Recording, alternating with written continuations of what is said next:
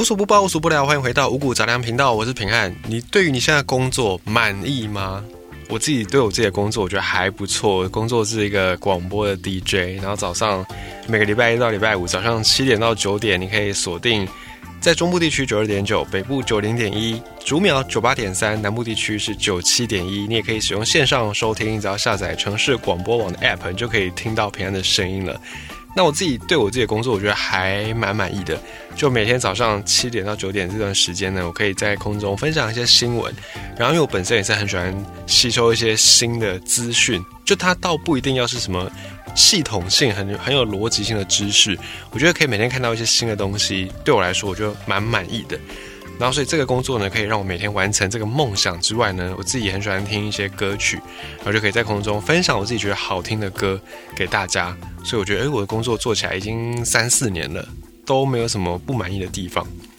那你对你的工作满意吗？有的人可能觉得，哎，我没有很满意，我的工作只是我为了要获取那份薪水，或者是可能我只是要服从家里面的一个意志。可能你有家业啊，你就去家里面公司帮忙；又或者是你是在父母的安排之下，可能有的父母希望小朋友去当律师、当医生哦，当这些教师，就是比较有这种社会名望的职业。有些人可能就是这样服从家里面的爸爸妈妈的期望。好，不管怎么样，反正呢，基本上来说，有一份工作都是大部分人出社会的愿望。好，基本上大部分人都是这样想的。可是呢，现在。开始有一些学者、有些专家跳出来说，现在的工作有很大一部分，有绝大部分是不必要存在的。怎么说呢？有本书叫做《Bullshit Jobs》，翻成中文就是“狗屁工作”。在这个书里面，它的作者是一个伦敦经济学院的人类学家，叫做 David Graeber，我们就叫他 David 好了。这个 David 他就说，他发现啊，社会当中这些毫无意义，甚至是有害的工作占。全部的工作至少超过一半以上，他形容这些工作叫做 bullshit job，就是狗屁工作，而且这个工作量还在不断的膨胀。在这本书里面呢，有一些数据分析，他就说有一个数据公司在二零一五年对英国人进行了一个调查，他就询问当时候这些英国人是不是对自己的工作满意，是不是觉得自己的工作对世界做出了有意义的贡献。啊，这份研究呢，他没有给出那个人数，不过这个最后研究出来结果是有百分之三十七的人觉得自己的工作对世界没有贡献，将近四成的人觉得自己的工作对世界没有贡献，有一成三的人不确定自己的工作对世界有没有贡献，所以这样子加起来就已经有一半的人是至少没有正面肯定自己的工作对世界有贡献的。那这样不就变变得很吊诡啊，变得很奇怪？因为你要做一份工作，你说即便是为了薪水，可是你一定还是会有需要满足你一部分的成就感嘛？你说有一个工作，他假设他给你超高薪，可是要你每天做你真的非常非常不喜欢的事情，你一上公司，你一进公司你就想下班回家的那种工作的话呢，就算薪水再高，你可能也做不久，你一定也会想要说哦，我就做个几天，先领到一笔钱，我再去创业。所以，即便你是抱着这样的心态，你看你打从心里你也是不喜欢这份工作，你也是想逃离的。可是，这个研究告诉我们，这个数据告诉我们，至少有一半的英国人觉得自己的工作并没有对社会产生有意义的贡献。那这样子不就很奇怪吗？这些有一半的人都在勉强自己做着自己完全不喜欢的事情，而且这个会造成这种生产力浪费。我们都知道，做喜欢的事跟你做不喜欢的事，出来的心情首先就不一样，再来是效率也会不一样。你叫一个小朋友，小朋友，你叫他好好的坐在书桌前把功课写完，跟你叫他好好的去把公园里的游乐设施全部玩过一遍，跟你保证，大概有超过一半以上，可能八九成小朋友去玩的时候，一定都会比较尽兴，比他在书桌前写作业的时候来的更有效率。对人也是一样，小朋友都是如此，大人更是如此。如果你做的这种工作是你完全不喜欢的，那对你来说不仅是一种折磨，对整个社会来说，它也是一种生产力的浪费。你让一个很会煮饭的人去种植物，然后你让一个很会写作的人去雇生产线，这个都是一种生产力的浪费。那这个书呢是 David 他在二零一三年的时候曾经发表一篇评论文章，然后就把这个评论文章为基础，再把它扩充，再把它更有系统、更有逻辑的去整理一遍，就出了这本书《Bullshit Job》狗屁工作。这个狗屁工作里面呢，还有也有引入了很多很多的全世界网友的来信，就描述他们各种身在水深火热当中、身在狗屁当中、狗屁工作当中的痛苦。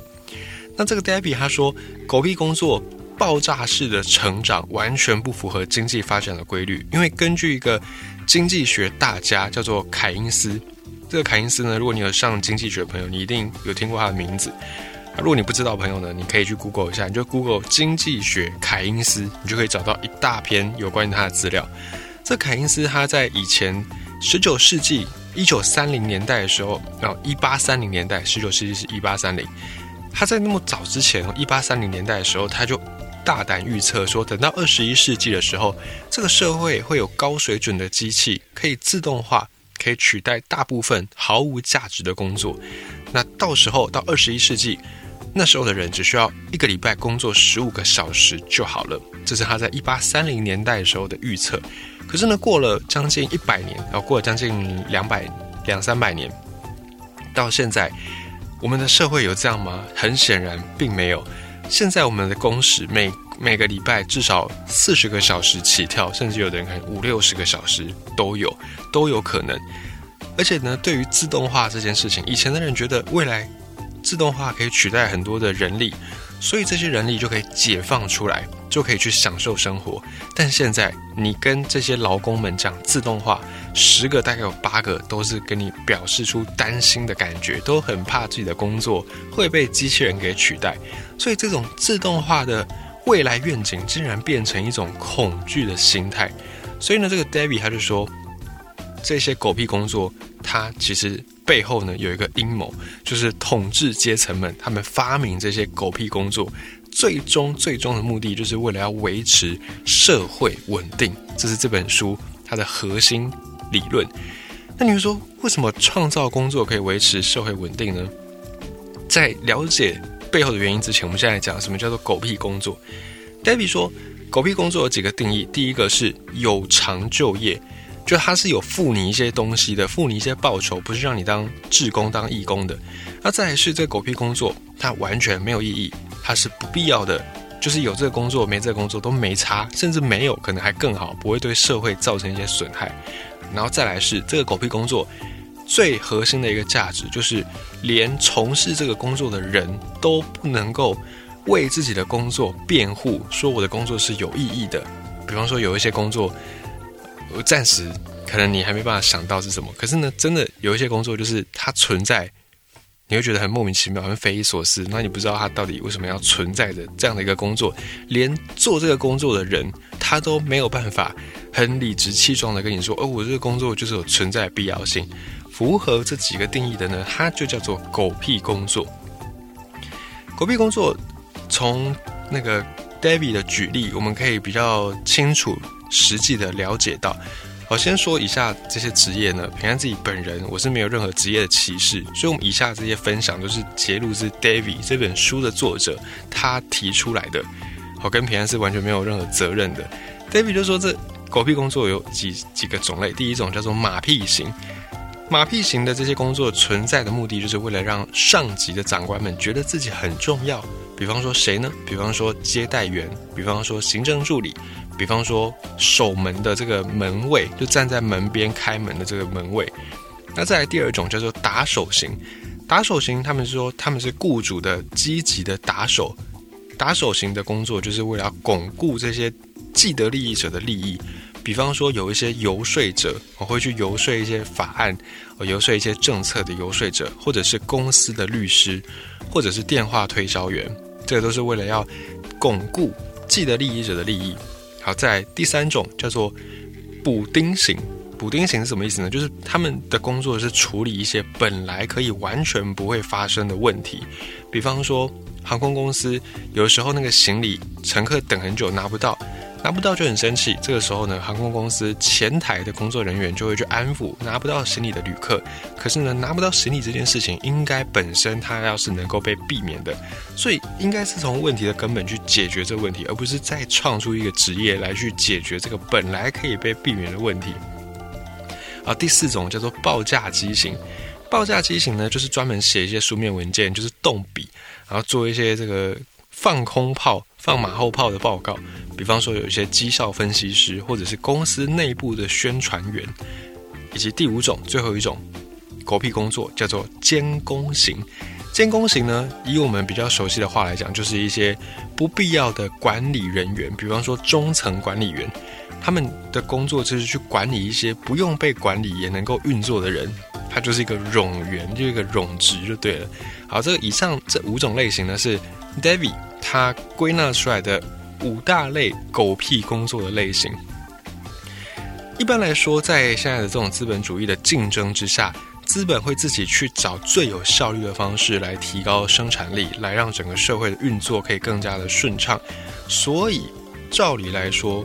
民间的私人企业应该要比国营企业来的更有效率，对吧？应该是这样吧，因为国营企业可能有一些呃政治问题等等要去处理，可是民营企业没有嘛，你做不好就把你开除掉，就这样而已。照理来说，应该民营企业效率要比较好，可是呢，在很多的发达国家，在西方，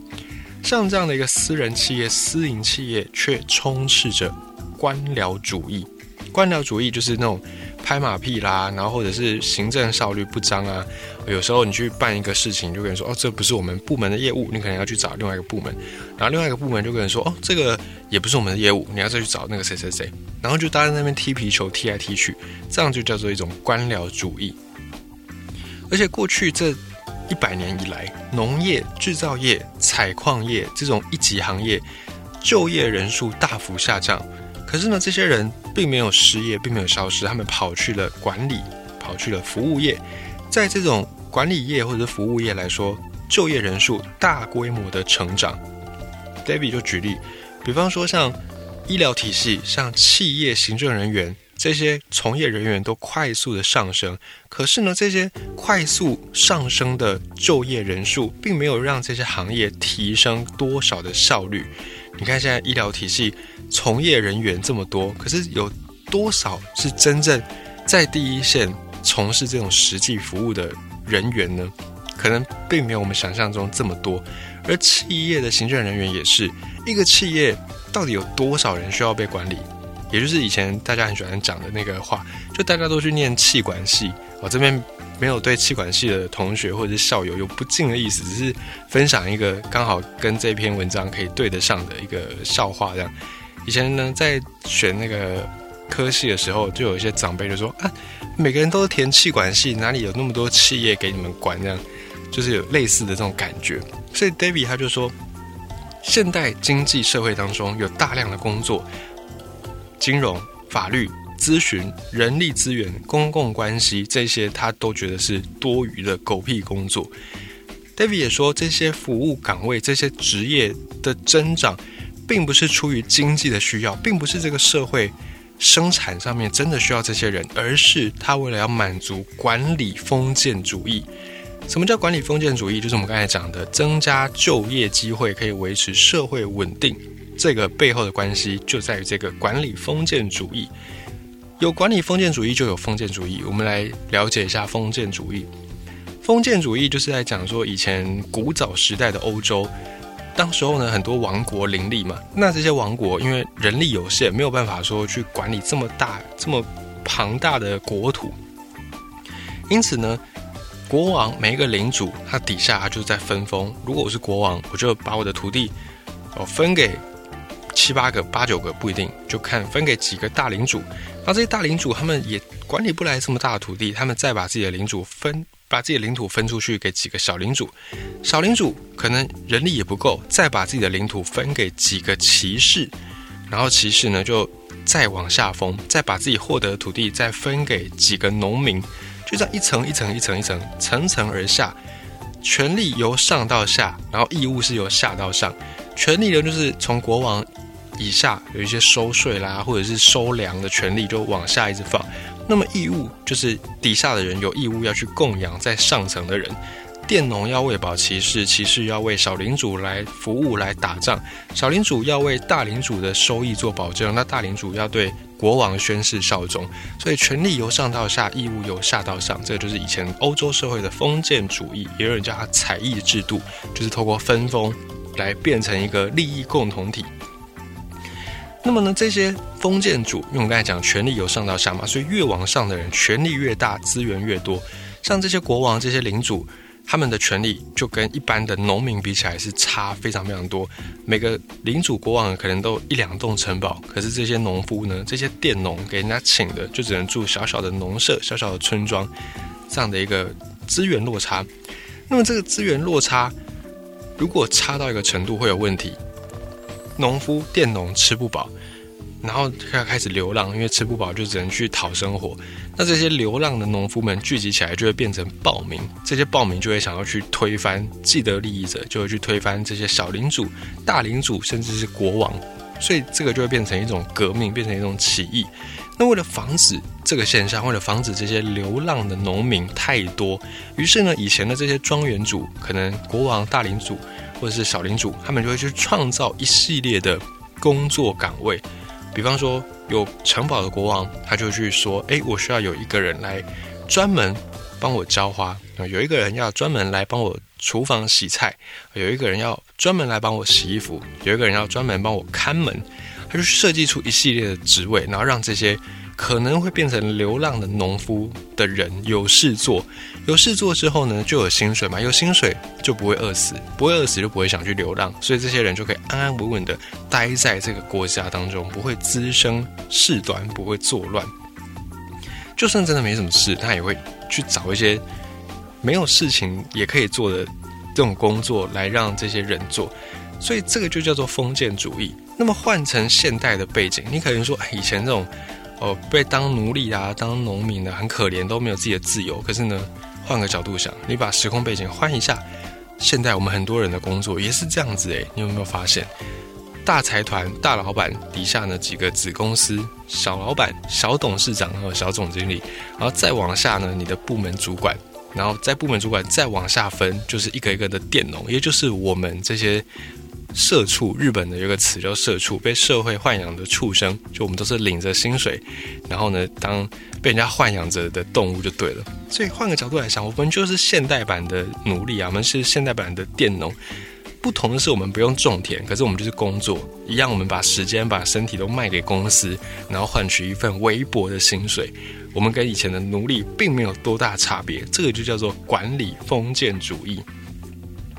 David 就说，从人类学的角度来分析，现代这种工作制度其实跟奴隶的制度本质是一样的，是相同的。你的时间不是你的时间，你的这个体力不是你的体力，你都是为了雇佣你的人而服务。在以前奴隶的社会、奴隶制社会，这些佃农、这些奴隶，他们就是把自己的身身体、时间、劳动力付出给雇佣他们的这些领主。然后到现在，我们就是把自己的时间跟劳力。卖给公司，雇佣我们的公司，就这样而已。但是光这样还不够，因为光是只有这样很简单的一种封建主义，还是会有一些聪明人，还是会有一些挑挑狼就觉醒嘛。那觉醒之后，还是会对这些统治阶层造成一些障碍，造成一些阻碍，可能就会让这个社会秩序不稳定。为此，随着这种奴隶制、封建制啊、资本主义的兴起，还有一些宗教兴起之后呢，这些生产。的方式也产生了一些变化。以前的奴隶制，以前你如果当奴隶啊，或者是你当这种学徒，有没有？在中世纪，你当一个修鞋匠，你就跟着师傅学，可能从十几岁开始学，学学学，学到三十岁，花了十几二十年的时间，你学到了一些功夫，功夫也够纯熟，你就可以出来自立门户，然后就可以开始迎接这种感觉像财富自由的生活。可是随着后来这种生产力、生产方式改变之后，现代人。你假设十八岁开始工作，你工作到三十岁，你的薪水可能上涨幅度也是那样，你也不太敢自立门户，你就害怕自己会饿死，所以变成这样的状态之下呢，这些统治阶层他们也想方设法让社会秩序能够继续维持、继续稳定下去，于是他们就开始结合宗教、结合一些学说，就开始告诉大家，你们要有职业道德，或者是告诉大家说，你们的工作哦是你们值得骄傲的一件事情。人一定要有工作，一定要当一个对社会有贡献的人，不能整天无所事事、游手好闲。如果你是游手好闲，你就是社会的米虫，你就是浪费社会资源的败类。所以就开始有这样的一个学说，去对大家来洗脑，透过教育啦，透过书本，透过各式各样的管道，让你。接触到这些讯息，然后再一边告诉你说勤劳是美德，然后告诉你说吃苦耐劳是一种美德，等等等等。于是乎呢，这样的一个奴隶哦，应该说管理封建制度，然后再加上这些告诉你要勤劳啦，要刻苦耐劳，要吃苦啦等等，这种学说一结合起来，就变成了奴役现代人心理的最大的一个武器。因为对于统治阶层来说啊，这个 David 他就讲到说。对于统治阶层，对于上位者来讲，可怕的呢，并不是工作效率不涨，而是太多的人没有工作。因为人只要一秒工作，你就会开始想东想西，你就会开始去思考你存在的意义。这些呢，对统治阶层来说都不是好事。而当你去开始思考自己存在意义，你就会往哲学那块去走。然后走走到后来，你就会发现这个世界上有很多事情都是没有意义的。于是你就会开始去。想哦，什么人应该生而平等啦，什么天赋人权等等，对于统治阶层，你就会开始想要反抗，你就会想要逃离这种压迫，所以统治阶层就觉得这个事情太可怕了，不能够让这些人变成无所事事。因此，就算是生产效率很低，就算违反了整个资本主义社会运作的道理，可是我们还是要去创造这么这么多的就业机会，为的就是不要让这么多的人有闲暇的时间。这就很像是那个。中国共产党他们也是在做类似的事情，他们最近在喊一些降低失业率，然后或者是要严格的去管控一些，比方说他们上网时间啊、玩游戏的时间等等，他们也是在防止有人有太多的闲暇时间。他们希望让所有的人都能够有工作的机会，并不是真的为了要让大家都有饭吃，而是为了让大家不要有闲暇时间去想东想西。他们对于这种维稳。维护社会稳定的需求其实是更高的，他们都非常害怕有闲暇的人出现。所以呢，这个 David 他就讲到，真正对社会有贡献的工作的人，比方说护士，比方说清洁员，比方说幼儿老师、社工，这些人呢，David 说他们是关怀工作者，就是 caring class，他们的工作就是这个关怀。然后对社会真的是有帮助、有贡献的人，这些人在现在社会当中却得不到应有的回报。这些人呢，他们的付出的劳力、付出的心神跟他们获得的报酬其实不成正比。在国外有些研究，他们就去分析说，最有价值的、对社会最有贡献的职业是医学研究员。你每付一美元的薪水给医学研究员，他们就可以创造出九美元的价值，因为他们就是研究这些医学嘛。好，当然人类可以延年益寿等等。那对社会最没有价值的呢？国外的研究说是金融服务员、金融职员。你每支付他们一美元的薪水，他们会让社会成本多出一点八美元，就是没有效益就算了，还会让社会成本增加，让社会产值降低。所以这些学者就说。如果社会没有办法按照一个行业真正的价值去分配这些社会财富，那么经济的成长就会停滞。也就是说，该拿到很多薪水、很多报酬的人拿不到，那这些钱都流到那些对社会没有什么贡献的人的手里。以 David 来说，就是像金融这些。金融从业人员哦，并不是说我全部啦，但是他就说有一些金融职员是没有必要存在的，而你每天你也没有做什么实质的生产，你就是在那边看着钱跑来跑去，跑进跑出，买进卖出，你就是坐在那边做这种虚拟的操作，你对社会也没有产生。任何的实质贡献，可是你却坐领高薪。而真正为社会在生产的，比方说种田的农夫、捕鱼的渔民，或者是像护士、像清洁员，对社会有正面存在价值的职业，他们的薪水却比不上他们付出的，却没有得到他们应有的这个报酬。长此以往，这个社会的经济就会停滞不前。而真正更可怜的是，在英美这些先进国家，David 说，有一些真正有价值的职业，甚至被社会给贴标签、给污名化。社会上的一些人就觉得说啊，你们这些职业呢，就是靠着政府的帮忙，靠着政府的补助，你们才有一口饭吃，你们根本就没有那个实力可以去领这么多钱。更可怕的是，大众的这种贴标签的心理，更加去剥削这种在职场上面相对弱势的群体。在这本书里面呢，也有很多很多 David 他收到世界各地无数的劳工们的来信，有一些劳工他就说，在华尔街的一个律师他就爆料说，他每天没日没夜的为这些有钱人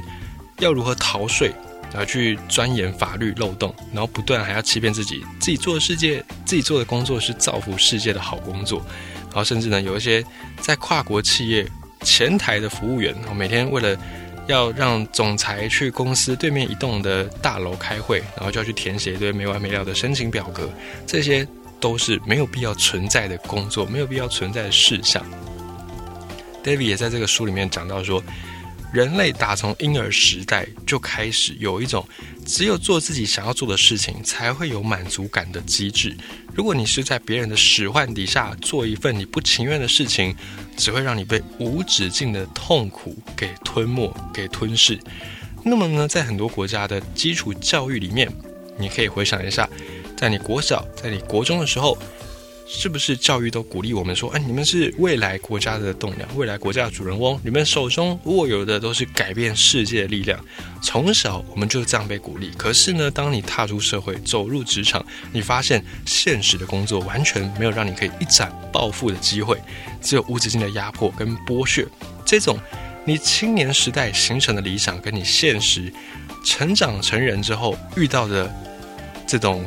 艰难的困境变成一种强烈反差，甚至呢还带给很多人精神上的创伤。那么，David 呢，他在这本书里面并没有提出要怎么样解决这些狗屁工作，他也觉得任何政策都没有办法做出任何改变，因为这个 David 呢，他是一个无政府主义者，他就相信说这个世界上面任何的。政策如果能够解决这个问题的话呢，就代表说一定有部有一部分的人被压迫、被剥削，那这个是不可能发生的事情。他觉得说，如果你从政策层面去思考要怎么样改革这个事情，从根本上就是错的，因为这代表你把自己当成了统治者，你把自己想成了统治阶层，这个只会让你成为统治阶层，成为这些既得利益者的帮凶。对比说，我们应该从价值观上面进行突破。就你应该要从哲学的角度去思考人为什么存在，去思考天赋人权，去思考这些种种的很根本的人为什么存在的问题，而不是从政策上面再去如法炮制，让你自己也变成统治者的帮凶。从这本书里面感觉到很多满满的负能量，可是呢，也真的期待未来。你看科技那么进步，我们从以前。就在期待未来科技很进步，我们去哪里都可以变得不是那么样困难。像以前我们就会想说，哎，有了高铁，我们去到各地都可以更快、更方便。那更快、更方便，为的是什么呢？为的就是把这些时间节省下来嘛，去花在我们真正。感到重要的事情，比方说陪伴家人，或者是你在电脑发明之前，你满心期待有了电脑之后呢，我们可以远距工作，我们再也不用每天花一两个小时通勤、通车去公司，千里迢迢，我们就可以把这个时间省下来，省下来做什么？省下来好好休息，好好陪伴自己爱的人，好好去钻研自己的兴趣。可是呢，高铁发明出来之后，虽然你的行程时间变变短了，你不用再花那么长长时间去通勤，可是呢？取而代之的是，你花更多时间塞工作进去，在你的 schedule 当中，在你的行程表当中。而电脑问世之后，你确实是可以不一定要在公司工作，可是呢，取而代之的就是让你无时无刻都能工作。你看这些自动化，在以前，以前的人对自动化是有一个很美好的愿景的，可是到了现在，这些自动化变成了无形的一种枷锁，它解放了你时间、空间上的限制，却让你变成因此。不用一定要待在办公室才能工作，无时无刻都能工作。未来这个自动化到底能不能从现在的恐惧变成一种人类的优势？我们到底能不能从每个礼拜这么长的工时里面解放出来呢？能不能够把这些工作交给自动化去做？我们真正把时间拿来从事有意义的事情，从事你觉得让你开心快乐的事情呢？对世界有贡献的事情呢？我们可能得先从价值观开始改变，先从把重新的这些职业再做一个定序，就是以前我们觉得说他应该领高薪的工作，我们再去把它拿出来再看一下，他对于这个社会的贡献到底值多少？把这样的定序排好之后，把这样的价值观整理好之后，或许才有真的我们能够从每个礼拜那么长的工时当中解放出来的机会。